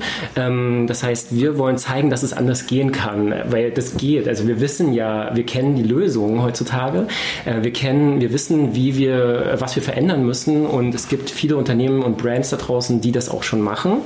Ähm, äh, und die wollen wir finden und zeigen. Und damit wollen wir unsere Leser oder im besten Fall auch andere Leute, die Businesses haben, irgendwelche Brands machen, Unternehmen äh, aufbauen wollen, eben inspirieren und auch Mut machen, ähm, dass das geht. Also dass wir auch in dieser Welt ähm, anders wirtschaften können und äh, genau und äh, das wäre natürlich der Idealfall, wenn dann Leute ähm, sich davon irgendwie inspiriert fühlen. Das zum und einen. Wir machen es aber immer noch so, dass wir halt, dass wir auch zeigen, dass das halt irgendwie Spaß macht und Sinn und so. Ne? Ja. Also das ist, wenn du danach fragst, wie wir das machen, dann machen wir das natürlich natürlich auch immer, indem wir halt ähm, möglichst zeigen, wie gut das geht, dass man dabei gute Laune behalten kann und so, weil das ist ja auch schon ja. immer noch wichtig, ne? wenn Klar. man sich diese Verzichtsfrage stellt. Also ja, man muss verzichten, aber auch Verzicht muss nicht total scheiße sein und irgendwie. Ja, man kann auch hässlich. nice Urlaub machen in der Uckermark. Super nice Urlaub in der Uckermark. Genau. Also es soll äh, im besten Fall, ähm, das ist auch für uns immer äh, wichtig, also wir kuratieren ja auch unsere, äh, die Leute und Projekte, die wir auf die Seite mit draufnehmen. Also wir kriegen natürlich unheimlich viele auch so Anfragen oder oder Leute, die uns Mails schreiben und sagen, ja, könnt ihr mal unsere Brands äh, featuren oder sowas. Und wir schauen uns das, das, natürlich an und entscheiden uns dann auch eben bewusst irgendwie dafür, was wir irgendwie drauf haben wollen. Und im besten und Fall. Und zwar nicht nur danach, wie, wie, wie nachhaltig die sind, sondern auch danach, wie gut sie, ja. also ob sie gut aussehen, ob wir das selber tragen würden, zum Beispiel bei Fashion, oder ob wir mhm. hinter, dem, hinter den Projekten stehen, die die Leute machen. Also ähm, genau, also es ist so ein Kurationsprozess und ich finde auch, also dass äh, ein nachhaltiges Produkt, Produkt, das war glaube ich einer, einer unserer ersten äh, Vorträge, die wir jemals gehalten haben, das war, ging in die Richtung, dass ein äh, nachhaltiges Produkt genauso gut sein muss wie ein äh, nee, besser oder besser als ein konventionelles ja. Produkt sein muss. Und wenn dann, wenn dann meinetwegen, also ich will jetzt nicht sagen zum Beispiel, dass ein Tesla nachhaltiger ist, aber wenn man das jetzt mal in Bezug auf Elektroautos nimmt und du einfach einen Tesla dahin stellst, dann hast du halt ein Produkt, was halt geil ist, was gut aussieht, was man haben will. Äh, und das, so müssen meines Erachtens nach eben Produkte sein. Wenn ich jetzt mal bei euch mit Tomorrow. Inas äh, nickt schon. Inas nickt schon. Wenn ich jetzt mal. Das hat sich schon warm genickt. Ja. wenn, ich, wenn, ich, euch da mal mit reinschmeißen will, mhm. so, weißt du, dann äh, habe ich total Lust, diese Karte äh, irgendwo mit dieser Karte zu bezahlen, weil die halt schon alleine die Karte geil aussieht. Ja, und weil man halt auch weiß, dass was und, Cooles dahinter, und was dahinter steckt. steht. Ne? Genau. So bei einer Karte von, von vielleicht eine, ja, ja, du kannst halt mit einer Karte zeigen, ich äh, denke ökologisch und du kannst mit einer anderen Karte zeigen, ich denke ökologisch und bin trotzdem cool. Ich finde es voll schade, dass es dieses trotzdem immer noch geben muss, aber ich ja. glaube, das ja. ist halt der, der Weg raus aus der Blase rein in den Mainstream. Ja. Nicht nur, dass man aufpassen muss, dass man alle mitnimmt und nicht elitär wird, sondern halt auch, dass man die mitnimmt, die halt Angst haben, Müslis, Ökos, Sackträger zu sein. Und das macht ihr ganz gut. Jetzt lassen wir Ihnen mal nicht nur nicken, sondern was sagen. Du hast total recht. Ich, nee, ich denke tatsächlich, dass es auch äh, Aufgabe unserer Generation, aller nachfolgenden Generationen ist, sage ich mal, so den nachhaltigen Lifestyle wirklich aus so einer leicht elitär angehauchten Nische rauszutragen, massentauglich zu machen, ja. dass eben nichts Exklusives ist, sondern einfach das neue Normal wird. Ja? Und auf die Frage, äh, muss Nachhaltigkeit äh, wehtun? Ähm, da würde ich vielleicht auch einfach nochmal sagen, äh, Nachhaltigkeit tut heute schon weh im Sinne von, wenn wir sie nicht beachten. Ja? ja. Weil wir haben einfach sehr viele äh, globale Herausforderungen, die, sage ich mal, beispielsweise im Klimawandel verschuldet sind, die, sage ich mal, unserem nicht nachhaltigen Lebensstil verschuldet sind. Und das ist heute in vielen, ähm, an vielen Orten der Welt sozusagen schon ein Riesenproblem. Und auch wenn ich morgens mit dem Fahrrad zur Arbeit fahre, an einer vierspurigen Straße entlang und so weiter, das tut schon weh, die ganzen Abgase einzuatmen. Das heißt, wir ja. zahlen heute schon einen sehr, sehr hohen Preis auch dafür. Und ich denke, wenn man sich sozusagen die Evolution von nachhaltigen Produkten oder Innovationen auch anschaut, dann hat es am Anfang immer irgendwelche Pioniere gebraucht. Ne? Die haben irgendwie neue Technologie, die haben irgendwie einen neuen Trend ähm, ins, ins Leben gerufen, ob es jetzt ökologische Landwirtschaft ist oder ob es jetzt erneuerbare Energien ähm, waren oder Elektromobilität. Und am Anfang waren es ganz wenige Menschen und es war wahnsinnig teuer, dieses Produkt und hätte sich eigentlich niemals gerechnet und alle haben gesagt, rechnet sich niemals und so weiter. Es hat aber diese ähm, Pioniere gebraucht am Anfang und dann auch so Early Adopters, die gesagt haben, ja, ich, obwohl es teurer ist und obwohl es ein bisschen weh tut, aber aus Überzeugung mache ich das, weil ich weiß, das ist der einzige richtige Weg. Und diese Menschen haben uns letztendlich dazu äh, geholfen, eigentlich, dass gewisse Technologien dann wirklich massentauglich geworden sind. Ne? Ökostrom tut nicht weh heute, den kriegt nee. man genauso aus der Steckdose wie anderer ähm, ähm, Strom. Ähm, kostentechnisch macht es kaum einen Unterschied. Ja? Ähm, also das nur, nur ein Beispiel, das ganze Thema Elektromobilität. Ähm, besser ist natürlich noch äh, gar kein Auto zu fahren, als mit dem Elektroauto zu fahren, aber Carsharing und so weiter, auch all diese Dinge, die werden so convenient, dass wir die einfach in unseren Lebensstil integrieren können und dadurch eigentlich das fast noch besser wird, ne? weil noch besser ist, wenn ich gar kein Auto habe, ich muss mich um nichts kümmern, ne? ähm, habe keine lästigen laufenden Kosten, muss Auto nicht waschen, keine Reifen wechseln Steh und so weiter, Stau. stehe nicht im Stau und äh, fahr lieber mit dem Fahrrad, ist gesünder. Und wenn ich doch mal eins brauche, ähm, dann, dann leihe ich mir eben eins. Ne? Ja, aber ich sehe, es gehen schon die Finger hoch. Ja, ja, ja, kommen ans, ans Eingemachte, aber Markus hat sich auf jeden Fall eine Millisekunde schneller gemeldet als ich, deswegen äh, ist, er, äh, ist er dran. Ähm, ja, ähm, ich finde das, find das genau, ich finde es voll schön, wie du es gesagt hast, ähm, auch dass es nicht wehtut, weil es gibt viele Sachen, die tatsächlich heute schon convenient sind. Aber, und das ist eigentlich das äh, Ergänzende zu meiner Antwort davor auch, ähm, es braucht auch einen Gegenpol, äh, nicht einen Gegenpol, sondern es braucht auch ergänzend dazu ähm, äh, eine politische Seite, die mhm. einfach die Voraussetzungen schafft, dass sowas zum Beispiel wie Carsharing funktioniert, äh, dass sowas funktioniert, wie dass wir halt einfach äh, sicher und auch bequem äh, durch die Stadt radeln können. Und ja. ähm, das kann man in vielen Städten heute nicht. Da wird das Auto halt noch äh, total bevorzugt. Und ähm, mhm. in dem Zusammenhang äh, äh, muss man eben auch von der politischen Seite oder von der Stadtentwicklungsseite, wenn wir jetzt mal bei den mhm. Städten bleiben, äh, auch dafür sorgen, dass eben diese, dass sich das irgendwie ausgleicht. Also das bequeme Auto, aber dass es genauso bequem wird, mit den Öffentlichen zu fahren, dass es äh, preismäßig ähm, äh, äquivalent ist und so weiter und so fort. Das heißt, dass ich halt keinen Nachteil habe, äh, wenn ich von Berlin nach Hamburg fahre, weil ich mit der Bahn fahren muss und ja, mich ja. das irgendwie dreimal so viel kostet. Das darf nicht sein.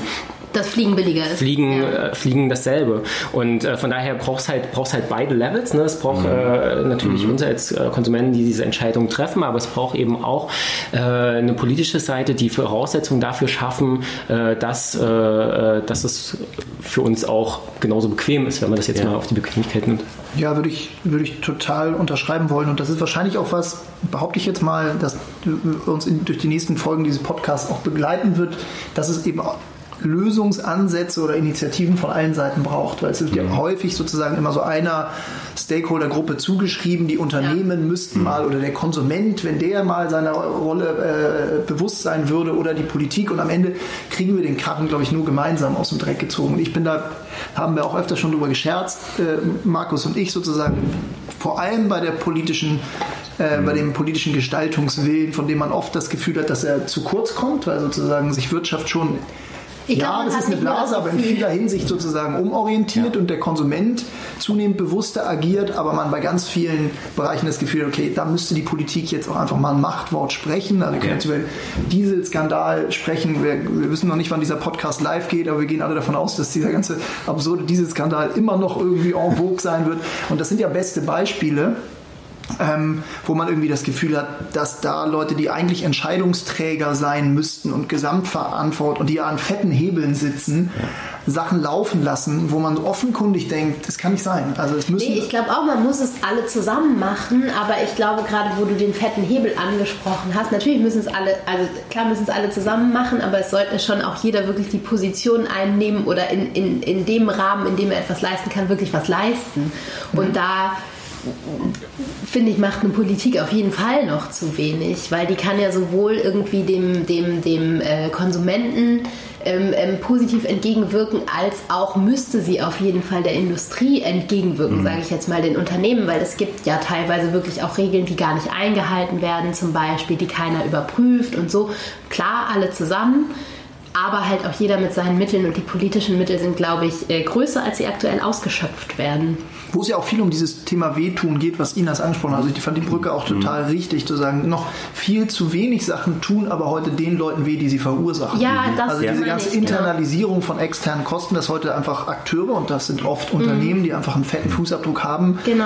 Dinge tun, die äh, verheerende Folgen haben, aber für die äh, werden sie nicht zur Kasse gebeten oder sie tun ihnen selber einfach nicht weh. Und sobald sich das ändert, ähm, ändern sich natürlich auch Entscheidungswege und plötzlich ja. kommen irgendwie Lösungen um die Ecke. Und das ist vielleicht ist Elektromobilität ein ganz gutes Beispiel, vielleicht weißt du auch noch andere Beispiele, Inas, ähm, wo dieses Thema sozusagen zum Tragen kommt, dass man merkt, okay Leute, wenn ihr das in die Bilanz mit reinnehmen müsst, dann ähm, geht es plötzlich ganz schnell und äh, Dinge werden anders gestaltet letzten Endes, worüber wir sprechen, ist eine CO2-Steuer. Also äh, das Let's ist, face it. Ja, also das ist ja der Hebel, den wir auch äh, befürworten oder wo wir hoffen, dass der jetzt irgendwann mal umgesetzt wird. Es wurde letztens sogar auch schon äh, besprochen tatsächlich, äh, auch im Bundestag. Ich glaube sogar im neuen Ko im Koalitionsvertrag steht sowas drin. Es heißt nicht CO2-Steuer, aber ähm, ja, also das ist eigentlich das, wo äh, wo es hingehen sollte, unserer Meinung nach.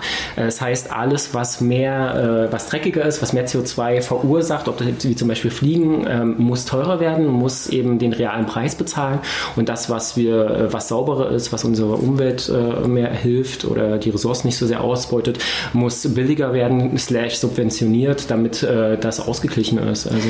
Da fällt mir eine Frage ein, die ich mir wirklich stelle jetzt an diesem Punkt und zwar hat Markus ja gerade gesagt, was, wofür wir sind. Damit meinte er, glaube ich, uns als Viertel vor. Und in dem Moment frage ich mich, seid ihr eigentlich, also durch euer Handeln als Tomorrow, seid ihr ja eigentlich, also sieht man ja ein bisschen von eurer Einstellung, aber seid ihr, könnt ihr politisch sein, als ja durchaus auch ein Unternehmen? Wollt ihr das?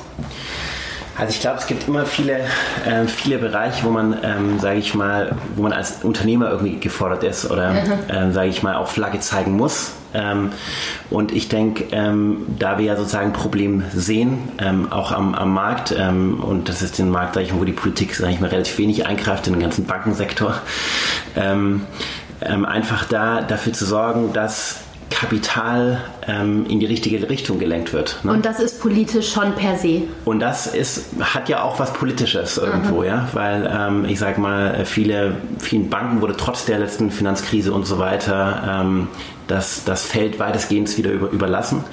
Und inhaltlich hat sich nicht viel ähm, geändert, ähm, sei es Boni-Zahlungen oder Korruptionsfälle oder ähm, seien es an, andere Dinge. Und vor allem, wenn man sagt, okay, Richtung nachhaltigerem Wirtschaften hat sich eigentlich gar nichts getan.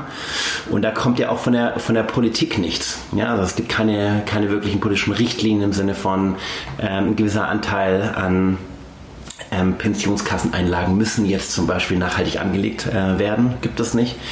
Und da haben wir gesagt, okay, wir möchten gerne sozusagen hier was tun und möchten eben dafür, sagen, äh, dafür sorgen, dass Geld äh, zukünftig, zumindest für unsere Kunden, ähm, das Geld, was sie bei uns einzahlen, äh, bei uns verwaltet wird, sozusagen in die richtige Richtung gelenkt wird. Genau, und ich denke, da ist eigentlich umso mehr heute sind eigentlich ähm, Unternehmer eigentlich ähm, gefragt, äh, wenn es eben noch keine Lösung gibt, noch nicht, noch nicht äh, sage ich mal, von der Politik proaktiv gehandelt wird, da einfach Flagge äh, zu zeigen und einfach mal in die richtige Richtung zu rennen und mal schauen, was passiert. Ja, voll gut. Und wir sitzen da, glaube ich, ja als, ähm, ich spreche jetzt mal sozusagen als Tomorrow-Mensch ja. und nicht als Moderator. Ich werde ja immer irgendwie beides sein, aber ich glaube, da haben wir natürlich auch so eine Katalysatorfunktion, weil der Finanzmarkt sozusagen ja. einfach eine Schnittstelle ist zwischen ganz vielem. Und wo, wo immer wir wollen, sozusagen, dass positive Impulse entstehen, dass neue Unternehmungen entstehen, die in die richtige Richtung weisen, die irgendwie mit Ressourcen anders umgehen, die dem Klimawandel Rechnung tragen, die auch sozial, ökologisch verantwortungsvoller handeln, all, all die hängen irgendwie dann doch am Tropf des Geldes. Mhm. Und da können wir wahrscheinlich eine ganz andere Sendung nochmal drüber füllen, mhm. ob man nicht an einem System arbeiten sollte, wo das Geld generell äh, keine keine so äh, zentrale Rolle spielt, aber Stand heute tut es das. Das ist, denke ich, äh, sozusagen unstrittig.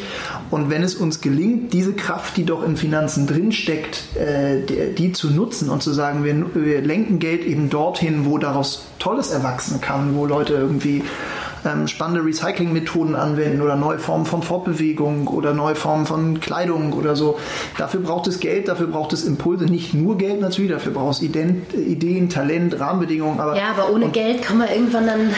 Und deswegen ist das, glaube ich, das ist das, äh, zumindest ich kann das sagen, wir haben eingangs so ein bisschen drüber gesprochen, jetzt plötzlich Bank gründen, ohne das je gemacht zu haben, was, was uns alle so reizt und was uns ich glaube, da kann ich für das ganze Team Tomorrow sprechen, was uns initiiert hat, da reinzugehen und zu sagen, nein, wir waren ja. bisher in die Banker, aber dieser Hebel ist so massiv groß dahinter, da muss was passieren. Inas nickt wieder ganz ja. doll. ja, muss ich nur mal überlegen, ähm, angenommen, ähm, man möchte für seine eigene Zukunft auch vorsorgen oder mal Geld zur Seite legen oder vielleicht mal irgendeinen Sparplan anlegen oder für die eigenen Kinder auch, äh, für deren Zukunft und überlegt sich dann mal, wo dieses Geld eigentlich hingeht. Ja? Es gibt sehr viele Sparpläne in Deutschland ne? und wenn man da mal dahinter schaut, wo heute diese Sparpläne äh, reingehen, also viele Großeltern, die es, sag ich mal, für ihre Enkelinnen und Enkel äh, machen, dann werden da beispielsweise Themen wie, wie Waffenhandel, Kohlekraft, ähm, Massentierhaltung ähm, ähm, finanziert und das sind alles Themen, sage ich mal, die eigentlich unsere Zukunft oder die Zukunft unserer Kinder sozusagen ähm, zerstören. Komplett versauen, ja. Ich würde komplett versauen eigentlich und das ist ja wirklich schon paradox, wenn man sagt, sagt, man spart für die Zukunft Vorsorge und für ähm, eine Zukunft, die es nicht geben wird. die es nicht geben wird, genau. Ja, und, und, ich glaube, das war auch insgesamt so mal der Auslöser, mhm. ja, der uns dazu bewogen hatte, sagen, okay, ähm, Finanzen oder der Finanzmarkt ist wahnsinnig mächtig. Ja, und ich glaube, damit habt ihr wirklich auch ein Thema angesprochen. Wir hatten es vorher auch so von diesem bisschen ausgeleierten Wort Nachhaltigkeit. Mhm. Und ich glaube, ihr habt da oder das ist ein Bereich, der so wahnsinnig groß und wichtig ist und so allumfassend und über den trotzdem noch so wenig nachgedacht wurde. Also alle sprechen über Essen und über, über Klamotten, auch wichtig, weil es uns alle betrifft. Aber äh, wie wir das jetzt, also können wir gut oder schlecht finden, das Geld betrifft uns natürlich noch viel mehr alle und ist halt auch einfach so ein, so ein großes Ding. Deshalb ist es, glaube ich, ganz äh, wichtig, darüber zu reden, wenn wir über morgen reden weil es äh, halt ein Thema ist, was, glaube ich, noch viel zu wenig sich angeschaut wurde, inklusive von, von mir selbst halt auch. Also ich weiß nicht, wie es so bei euch allen war, aber ich habe jetzt noch nicht so lange irgendwie ein nachhaltiges Konto. Ich war da immer schön beim Bankberater meines Vertrauens. Seit sehr vielen Jahren, ohne darüber nachzudenken, was noch passiert, außer dass der immer super nett ist und mir hilft, wenn ich mal eine Geldfrage habe. Aber die richtigen Fragen habe ich halt noch nicht so gestellt. Ich muss, ich muss ja auch äh, nochmal einhaken. Also ich finde es auch äh, total abstrakt. Das ist für mich auch äh, eine der größten Erkenntnisse gewesen tatsächlich, die ich hatte, während wir, seitdem wir Viertel vormachen, was Geld eigentlich macht. Ja. Also äh, wie, wenn ich in Immobilienfonds investiere, wie der meinen Kiez aufkauft und gentrifiziert und, und äh, da nur Büros baut. Also man ist so selber schuld. Also man investiert in seinen eigenen Ruin. Das und ähm, ne? das ist, ja, das ist für mich wirklich eine der äh, sehr, sehr erkenntnisreich. Ähm, auf der anderen Seite, ich hatte gestern erst Mittagessen mit einem Kumpel gehabt, äh, der mir auch erzählt hat, dass er ähm, das Beste, was er jeweils gemacht hat, äh, in Aktien zu investieren, weil die halt irgendwie zehnfach äh, sich schon ausgezahlt haben. Aber er jetzt auch das Bewusstsein hat, was machen diese Aktien denn eigentlich mit dieser Welt? So, ähm, und ja, was machen diese Aktien mit dieser Welt? Den, dem Aktienmarkt oder dem Finanzmarkt äh, ist es ja egal, äh, was er zerstört, wo was er ausbeutet und so weiter und so fort. Und ähm, deswegen finde ich es umso wichtiger, ähm, sich dessen bewusst zu machen, äh, welchen Hebel man dann besitzt. Und ähm, ist es eines meiner Lieblingssachen, darauf hinzuweisen, auf mein, eine meiner Lieblingsgruppen, die äh, underrated sind. Das ist die Fossil-Free-Gruppe, äh, die weltweite Bewegung, äh, die äh, das Divestment vorantreiben und ähm, äh, zum Beispiel auch die Bundesregierung jetzt in der aktuellen Kampagne dazu auffordern, quasi die Pensionskassen äh, aus den ähm, äh, unnachhaltigen Energie, also aus den fossilen Energien abzuziehen und quasi nachhaltig die Pensionskassen Pensionskassen auszurichten und das sind Milliardenhebel, äh, die da in Bewegung gesetzt werden. Und ich finde, damit haben sie ein ganz toll, äh, ganz tolles Tool gefunden, äh, um da was zu verändern. Das geht ja, wahrscheinlich in eine ähnliche Richtung, wie ihr das auch mit Tomorrow macht. Sicher, und ich glaube, es geht aber auch in eine Richtung, wo sich, also wo es sicherlich Leute gibt, die sagen, hä, Pensionskassen? Weil man muss, glaube ich, auch ein bisschen aufpassen, dass man bei diesem ganzen Nachhaltigkeitsthema nicht nur nicht zu elitär wird, sondern auch zu viel voraussetzt. Damit will ich jetzt, also keine Ahnung, vielleicht ist das auch allen Leuten klar, aber ich äh, äußere mich hier gerne als jemand, der ähm, vor einiger Zeit noch nicht so wirklich über Pensionskassen nachgedacht hat. So, und ich glaube, man muss da wirklich von der Pike auf erklären, was das eigentlich ist und wo halt irgendwie Kohle rumliegt und an, an, an welchen Stellen Geld wirklich überall wirkt, nämlich nicht nur auf unserem Privatkonto so. Mhm. Ja, soll ich das kurz erklären? Ja, das war mein Hinweis. okay, dann, dann Klammer auf, äh, bitte springt ein, falls ich das falsch mache. Also ähm, jede Stadt, äh, viele große Institutionen, ähm, die Geld haben, die quasi Rentenfonds, äh, Rentenkassen sind oder so, ähm, die legen ja das Geld irgendwo an. Also man bezahlt seine Rente zum Beispiel, das wird äh, gesammelt, wird irgendwo rein investiert, damit Beamten man da zum Beispiel auch. damit man da Prozente drauf hat und man später sozusagen einfach mehr Geld bekommt, was im besten Fall äh, mehr ist, als die Inflation aufgefressen hat.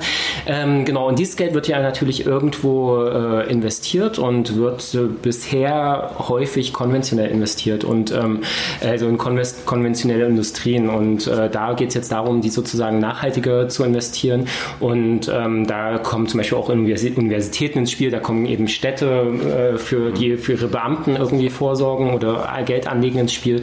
Und es gibt zum Beispiel New York City hat äh, komplett Divestment gemacht. Das war der großen Erfolge im vergangenen Jahr.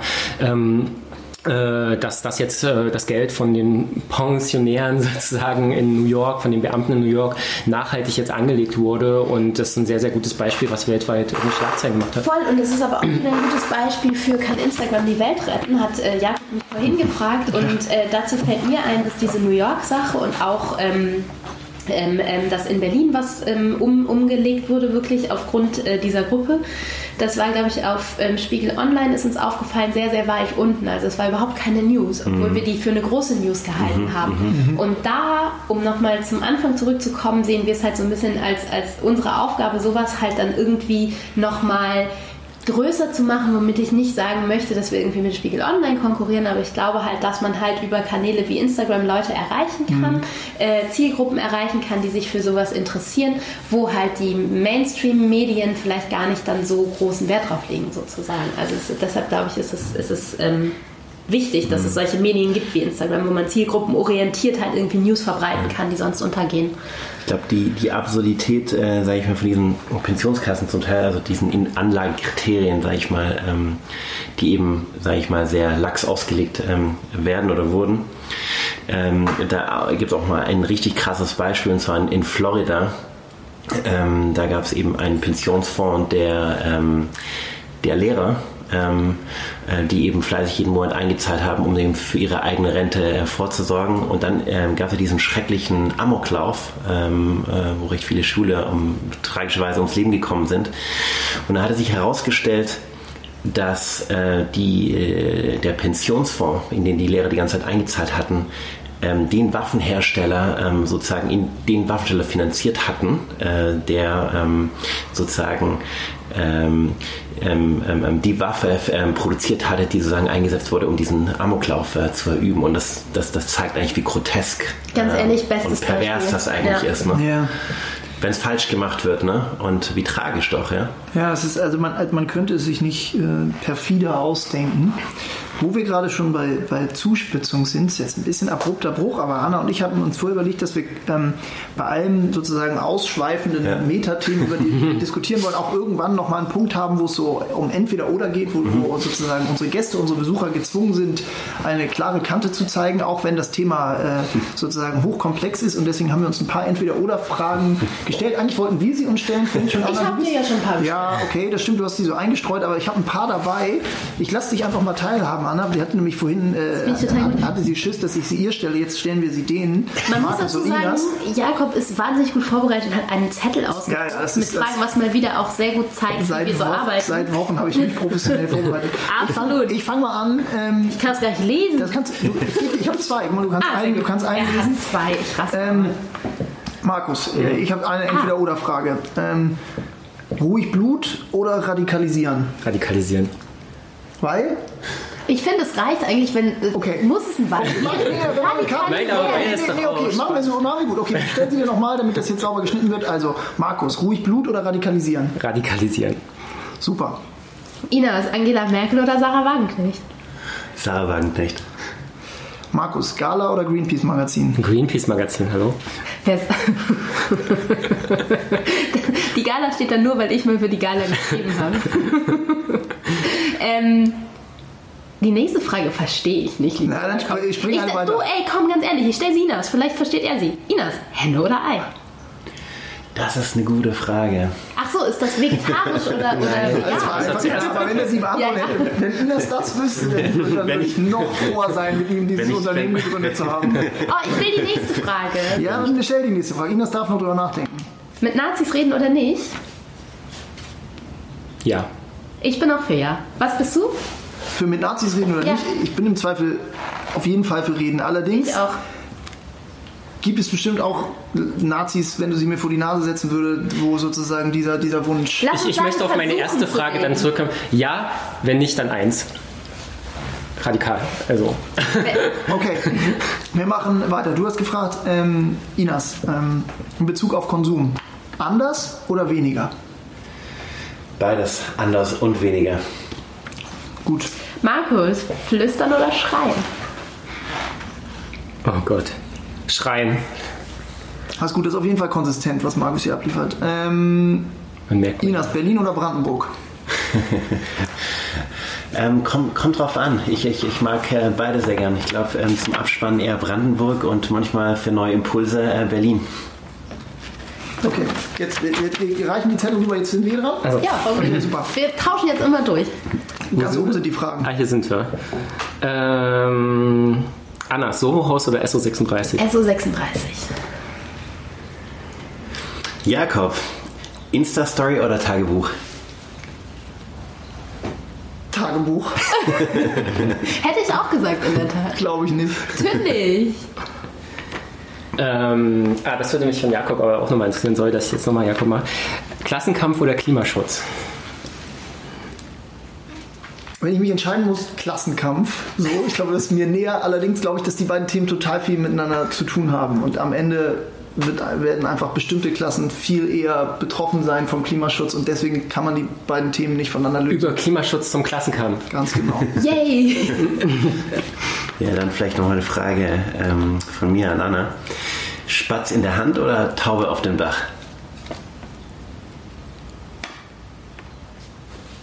Soll ich dir was ganz ehrlich sagen, Ina?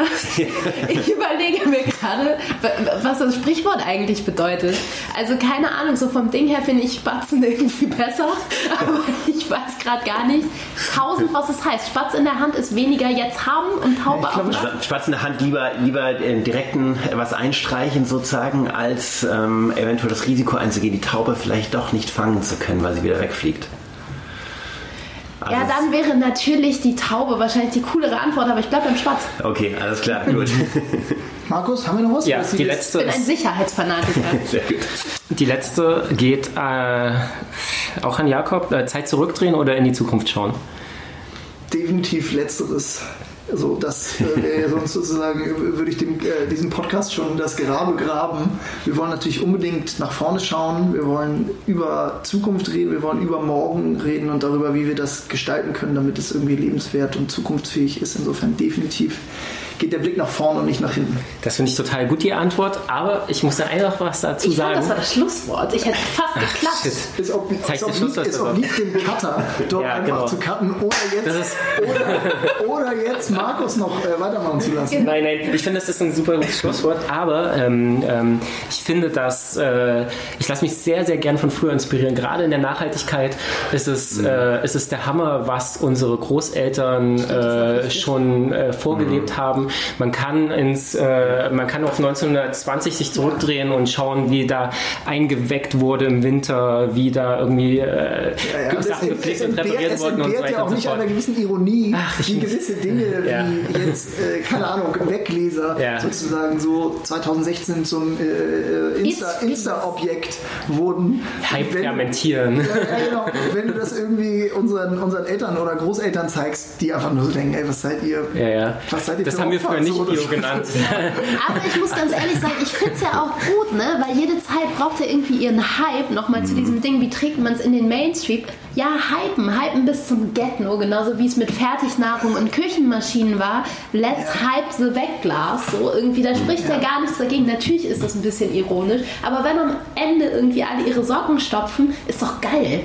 Ja, deswegen Beides ist- geht Hand in Hand, finde ich. Deswegen Ja. ist es wahrscheinlich bei der letzten Frage wie bei allen anderen auch. Das eine geht nicht so richtig ohne das andere. Berlin ist ohne Brandenburg und Brandenburg ohne Berlin äh, sozusagen funktioniert nicht, behaupte ich mal. Und so ist es wahrscheinlich auch mit Blick nach hinten oder nach vorn. So wer, den- wer den Blick nach hinten nie genommen hat und sich die Ja. Mühe gemacht hat, davon zu lernen, was schon Gutes da war oder wie Dinge eben auch schon mal besser waren. Nicht im Sinne von früher war alles besser, sondern früher haben wir halt einige Sachen schon Ja. noch eher geblickt Ja. Ähm, dass dann der Blick nach vorne auch ein schwieriger wird. Insofern muss ich wahrscheinlich die steile These von eben korrigieren und sagen, wir werden natürlich auch ganz viel nach hinten schauen, um daraus irgendwie Kraft zu tanken. Um Lieber Blick nach vorne Jakob, zu werfen. lass uns einen Rundumblick wagen mit vielen tollen Gästen Yes. und ähm, ja, hoffentlich schönen Gesprächen. Dieses fand ich schon mal schön und hätte das auf jeden Fall auch mindestens noch eine Stunde weiterführen können oder drei. Ja. Aber wir wollen ja jetzt nicht am Anfang gleich äh, irgendwie euch und uns überfordern. Deshalb Ich bin mir nicht sicher, ob es nicht schon drei Stunden waren. Nee, weil ich habe nicht ich auf die Uhr nicht. geguckt. Ander- Aber wir, anderthalb, wir, wir Leute. sagen Danke bei Inas Nureldin und Markus Werner. Inas Nureldin, mein Partner bei Tomorrow, neben, neben Micha und vielen anderen. Markus im aller überhauptsten Sinne Partner von Anna. Richtig. Bei allem, was sie machen, Kinder kriegen, Magazine schreiben, Filme drehen. Ähm, ganz vielen Dank, dass ihr bei uns wart. Vielen Dank Gerne, auch. vielen Es Dank. war ein äh, sozusagen ähm, sehr, ähm, ja, wie soll ich sagen, ähm, es macht sehr viel Lust auf mehr und auf das Morgen und wir hoffen, dass es äh, den Leuten, die uns zuhören, äh, auch ein wenig Spaß bereitet hat und äh, more to come. Dankeschön. ciao. Ciao. Ciao. Schön, dass ihr dabei wart. Wir hoffen, ihr habt ein bisschen was für euer persönliches Morgen mitnehmen können. Wir freuen uns immer über Feedback und gute Ideen. Wenn ihr also jemanden kennt, der oder die unbedingt bei uns zu Gast sein sollten, gebt Bescheid. Schreibt uns eine Mail oder kommentiert wild drauf los bei Instagram und so. Auf bald, wir freuen uns.